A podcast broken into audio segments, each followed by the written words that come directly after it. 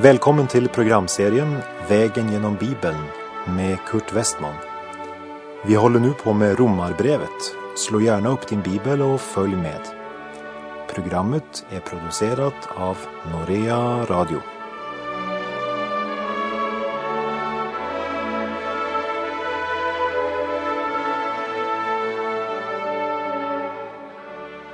Vi har nu kommit till Romarbrevets femte kapitel där vi får en inblick i frälsningens förmåner.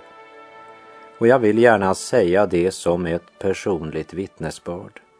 Att den största förmån jag har fått uppleva i livet är att jag fick uppleva frälsningens under i mitt liv.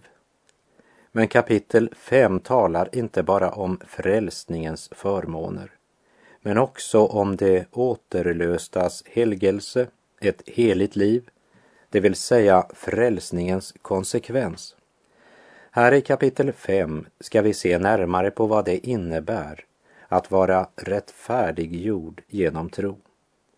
Graven är inte det sista, bara inkörsporten till evigheten. Och den som har blivit rättfärdiggjord genom tro har ett hopp bortom graven. När det gäller förmånerna så är den första frid med Gud.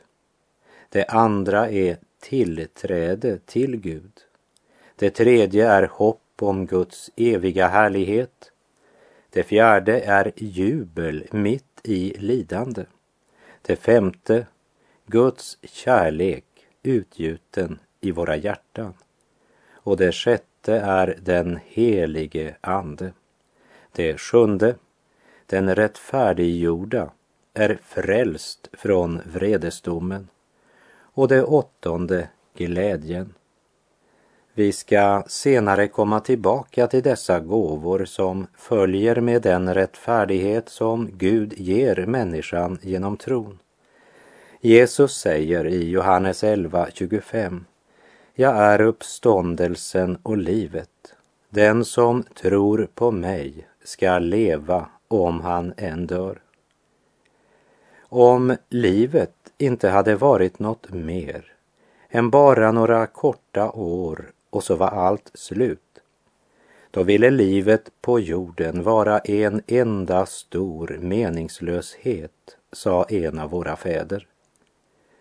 Men i ett materialistiskt samhälle med en kultur som har förkastat Gud skapades en livsstil som inte blev något annat än en fälla som producerar människor som aldrig blir nöjda eller tillfreds utan som istället bara upplever tomheten. För en hel del år sedan så talade jag med en ung kvinna som sa att hon ville inte leva i en fantasi eller dröm om något gott i en avlägsen framtid. Jag har valt att få det goda nu, sa hon. Det är en hel del år sedan hon uttalade de orden och hon eh, vände verkligen Gud ryggen. Men den som känner hennes livshistoria kan inte säga att detta livet gav henne så mycket gott här och nu. Tvärtom. Hennes liv blev mycket tragiskt. Ännu ett tragiskt livsöde, mycket svårt här i tiden och inget gott i den tillkommande världen. Här i Romarbrevets femte kapitel pekar Paulus på den sanningen att livet i Gud och rättfärdiggörelsen genom tro innehåller inte bara ett härligt framtidslöfte. Men han nämner alltså åtta gåvor som den troende får erfara redan här och nu. Det betyder inte att alla troende lever i denna rikedom. Gud har berett sitt bord med dessa rika gåvor. Som David uttrycker sig i herdesalmen. Han låter mig vila på gröna ängar. Han för mig till vatten där jag finner ro.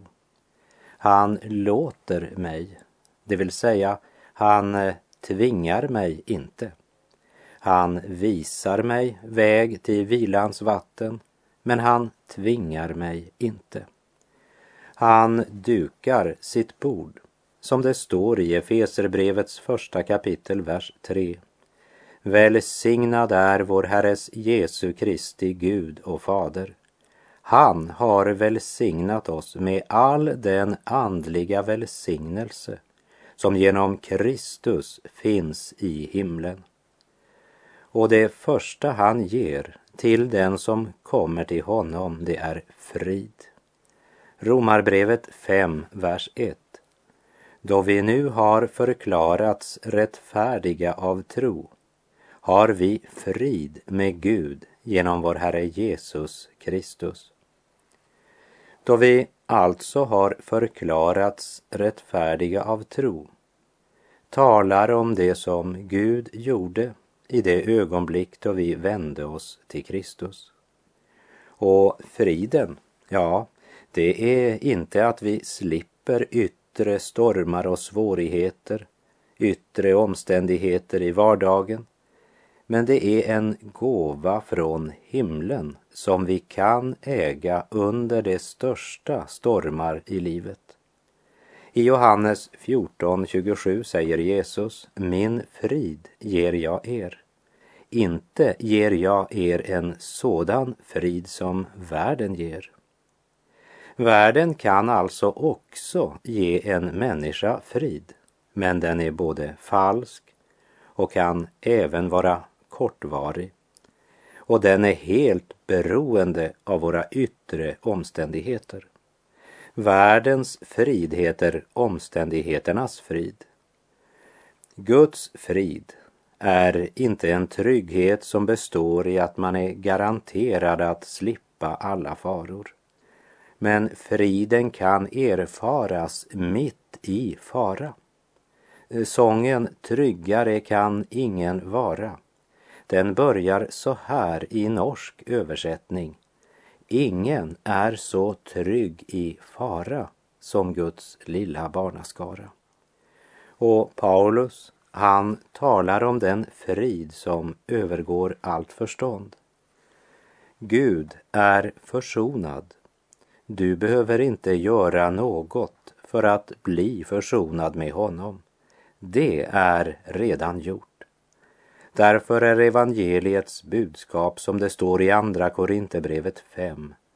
Vi är alltså sändebud för Kristus. Det är Gud som förmanar genom oss. Vi ber å Kristi vägnar, låt försona er med Gud. Så nästa steg är ditt. Ta emot hans frälsning. Frid är den första underbara gåvan Gud ger sitt barn.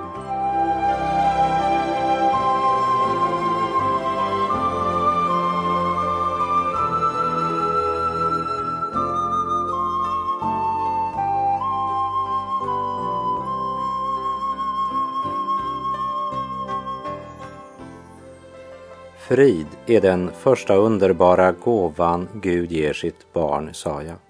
Den andra gåvan det är tillträde till att stå i nåden. Det vill säga tillträde att leva i Guds gemenskap. Du får tillträde.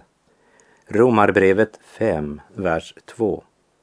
Genom honom har vi också tillträde till den nåd som vi nu står i och vi jublar i hoppet om Guds härlighet. Vi har eh, tillträde till att träda fram inför Gud i bön, tillträde till Guds tron.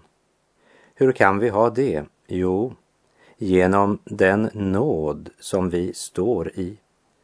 Det betyder att Gud alltid hör när du ber till honom.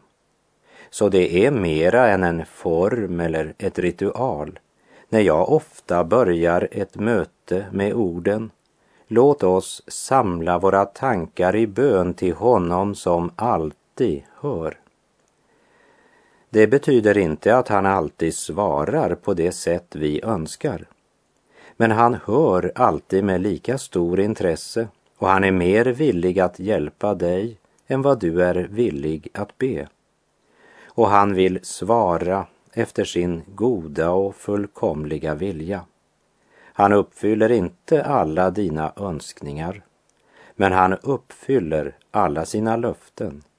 Rättfärdigheten från Gud ger dig tillträde. Och hopp, det är det tredje. Paulus säger vi jublar i hoppet om Guds härlighet. Och det hoppet, ja, det äger han redan här och nu. Och det hopp han talar om, det är det hopp som skriften utlovar och om vilket Titus skriver i sitt brev kapitel 2 och vers 13. Medan vi väntar på det saliga hoppet att vår store Gud och frälsare Jesus Kristus skall träda fram i härlighet. Då ska Guds rike uppenbaras, det vill säga visa sig så som det egentligen är i sin härlighet, ära och makt. In till den dagen så är det ett rike i förnedring i denna värld. Men den troendes hopp, det är en väntan på en gudomlig verklighet som uppfylls när Jesus kommer igen. Genom Jesus har vi tillträde till den nåd vi nu står i. Det är nutid. Och vi jublar i hoppet. För också hoppet äger vi redan här och nu. Och när hoppet fullbordas och Jesus kommer, ja då blir jubeln också fullkomlig. Vi lever i en värld och en kultur som med sitt uppror mot Gud och sin synd bara gör människan fattig och tom och leder henne in i hopplöshet. Tänk om människorna istället ville lyssna till honom som är den ende som kan ge människan verkligt hopp. Det finns ett hopp för dig som the.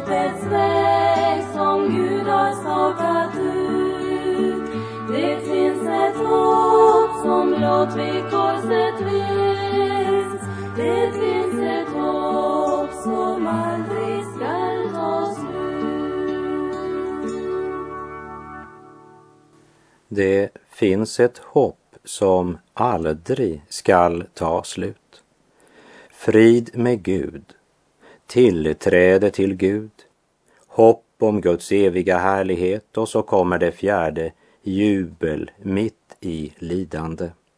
Vi läser i Romarbrevet 5, verserna 3 och 4. Men inte bara det, men vi jublar också mitt i våra lidanden eftersom vi vet att lidandet ger tålamod, tålamodet fasthet och fastheten hopp. Med andra ord, vi gläder oss också över våra svårigheter eftersom vi vet att svårigheterna gör något med oss. Det ger oss tålamod. Tålamod kommer inte automatiskt. Det kommer inte plötsligt över oss vid ett känsloladdat möte efter en stor upplevelse. Men eh, svårigheter ger oss tålamod. Det är intressant att lägga märke till dessa tre ord som står här i förbindelse med lidande. Tålamod, fasthet och hopp. Ska Gud få någon frukt i våra liv måste han beskära grenarna. Världens ande, den är den motsatta. Den som lever utan Gud kan glädja sig om allt går bra och han har det fint och inte upplever några svårigheter. Ja, då, då kan han glädja sig och även visa ett visst tålamod och ha ett visst hopp. Men så är det inte med Guds barn. För oss så producerar faktiskt även svårigheterna frukter i våra liv. Och därför att vi vet det så kan vi jubla också mitt i våra lidanden. Och det femte är Guds kärlek. Vi läser vers 5. Och det hoppet bedrar oss inte, ty Guds kärlek är utgjuten i våra hjärtan genom den helige Ande som han har gett oss. Här eh, talas det alltså inte om vår kärlek till Gud, men om Guds kärlek till oss. Och den kärleken den går upp för oss genom den helige Andes uppenbarelse.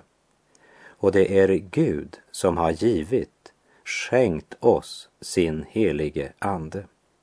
Guds kärlek utgjuten i våra hjärtan, halleluja.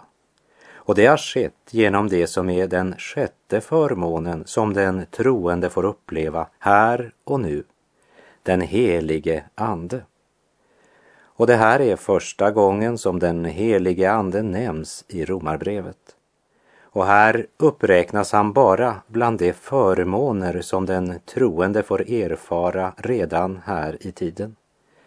Men den helige Andes gärning den möter vi inte i Romarbrevet förrän i kapitel 8, där han omtalas mer än 20 gånger.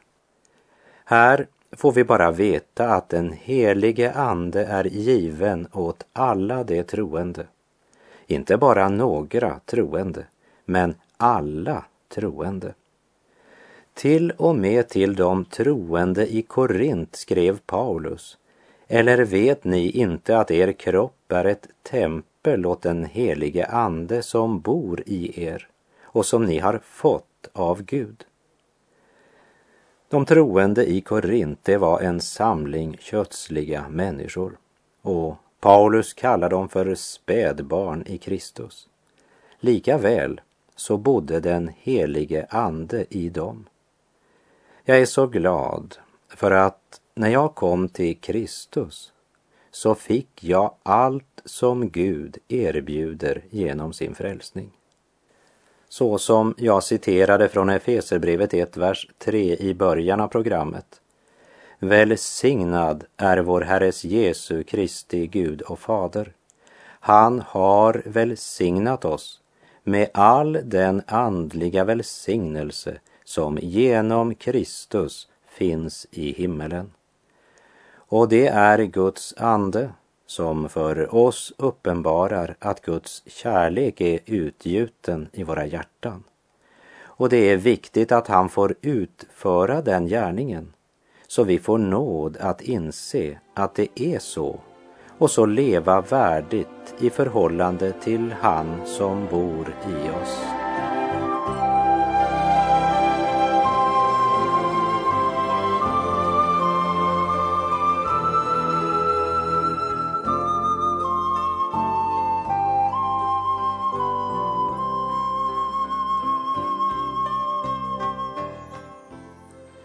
Lägg nu märke till hur Paulus förklarar Guds kärlek. Romarbrevet kapitel 5 och vers 6. Medan vi ännu var svaga dog Kristus i ogudaktiga ställe när tiden var inne. Kristus dog för ogudaktiga. Han dog inte för goda pojkar och flickor, för goda kvinnor och män han dog för ogudaktiga. Han dog för syndare, sådana som var hans fiender. Han dog för sådana som hatade honom.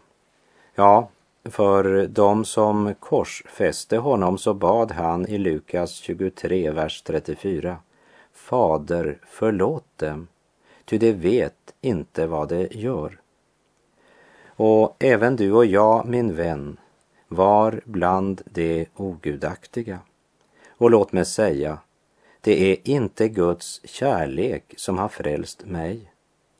Gud är kärlek, ja, han är det. Men han är också helig och rättfärdig. Och han kan inte släppa in en syndare som mig genom en eller annan bakdörr till himlen. Gjorde han det så var han ju lika illa som domaren som låter en grov brottsling smita undan straffet. Men Gud måste göra något med själva skulden som syndaren har. För synden måste dömas. Det kräver Guds fullkomliga rättfärdighet. En annan sak är att trots din synd så älskar Gud dig, oberoende av vad du är eller har gjort. Men det hjälper inte dig att Gud älskar dig. Här måste jag använda en bild. Tänk dig att alla dina kläder är indränkta med bensin. Dina byxor, din skjorta, kavaj, sockar, din mössa, ja allt. Och så tänk att Guds armar är en brinnande eld. Vad vill då ske om du kommer för nära Gud? Du förtärs. Problemet är inte att Gud inte älskar dig. Men problemet är att hela du är indränkt av bensin och bensinens namn är synd. Syndiga tankar, syndiga ord och syndiga handlingar.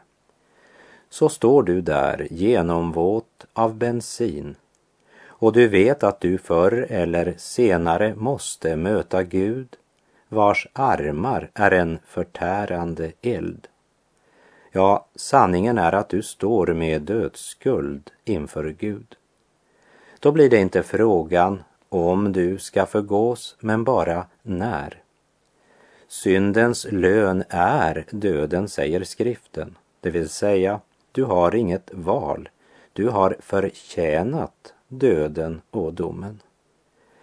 Det hjälper inte dig att Gud älskar dig. Din enda räddning är att det kommer en som har rena kläder utan en enda bensinfläck och så att han är villig att ta din plats och lida korsets död för dina synder i ditt ställe.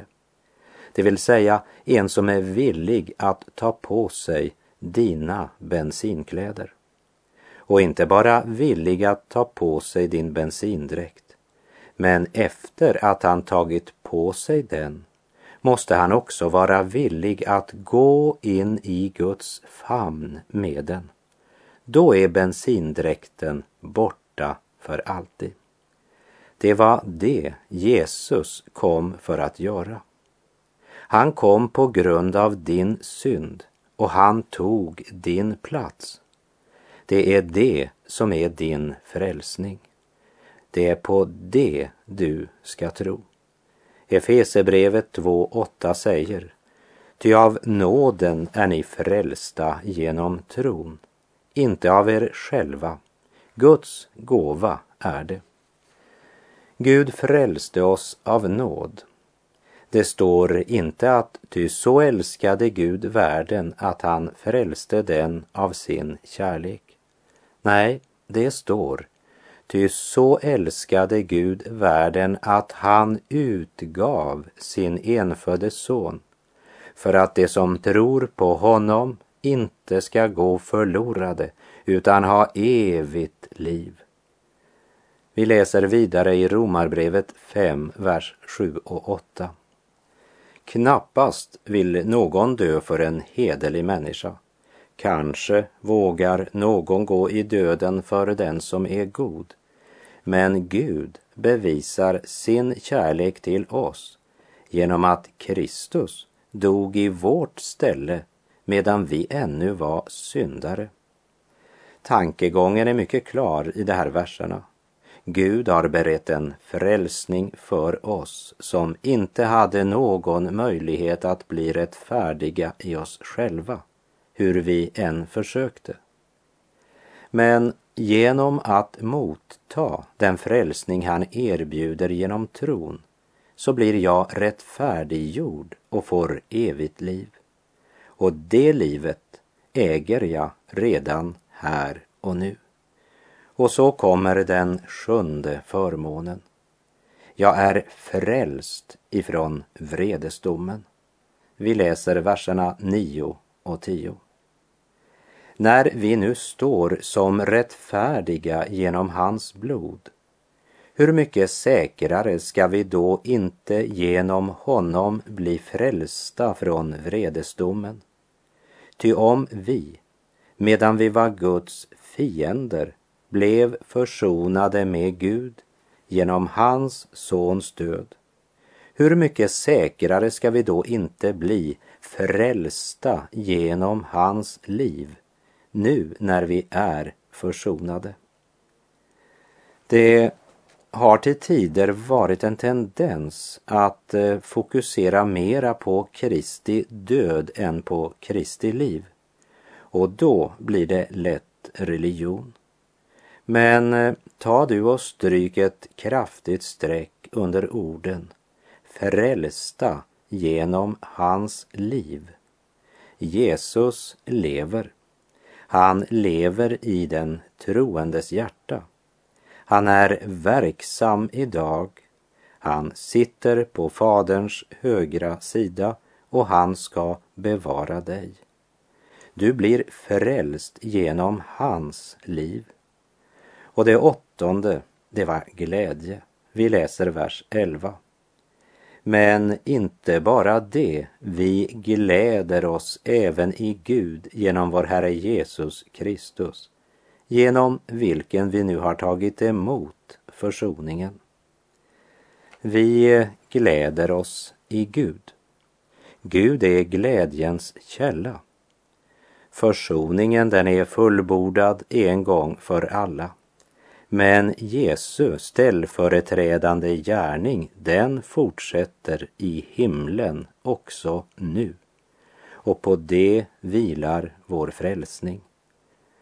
Och medan jag vandrar på denna syndens och dödens jord äger jag redan här och nu förlåtelsen och det eviga livets gåva.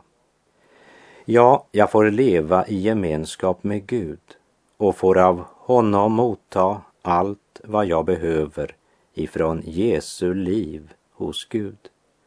Därför gläder jag mig i Gud genom min Herre Jesus Kristus, genom vilken jag också har fått motta försoningen. Och med det så är vår tid ute för den här gången. Och jag säger på återhörande om du vill. Herren vare med dig. Må hans välsignelse vila över dig. Gud är god.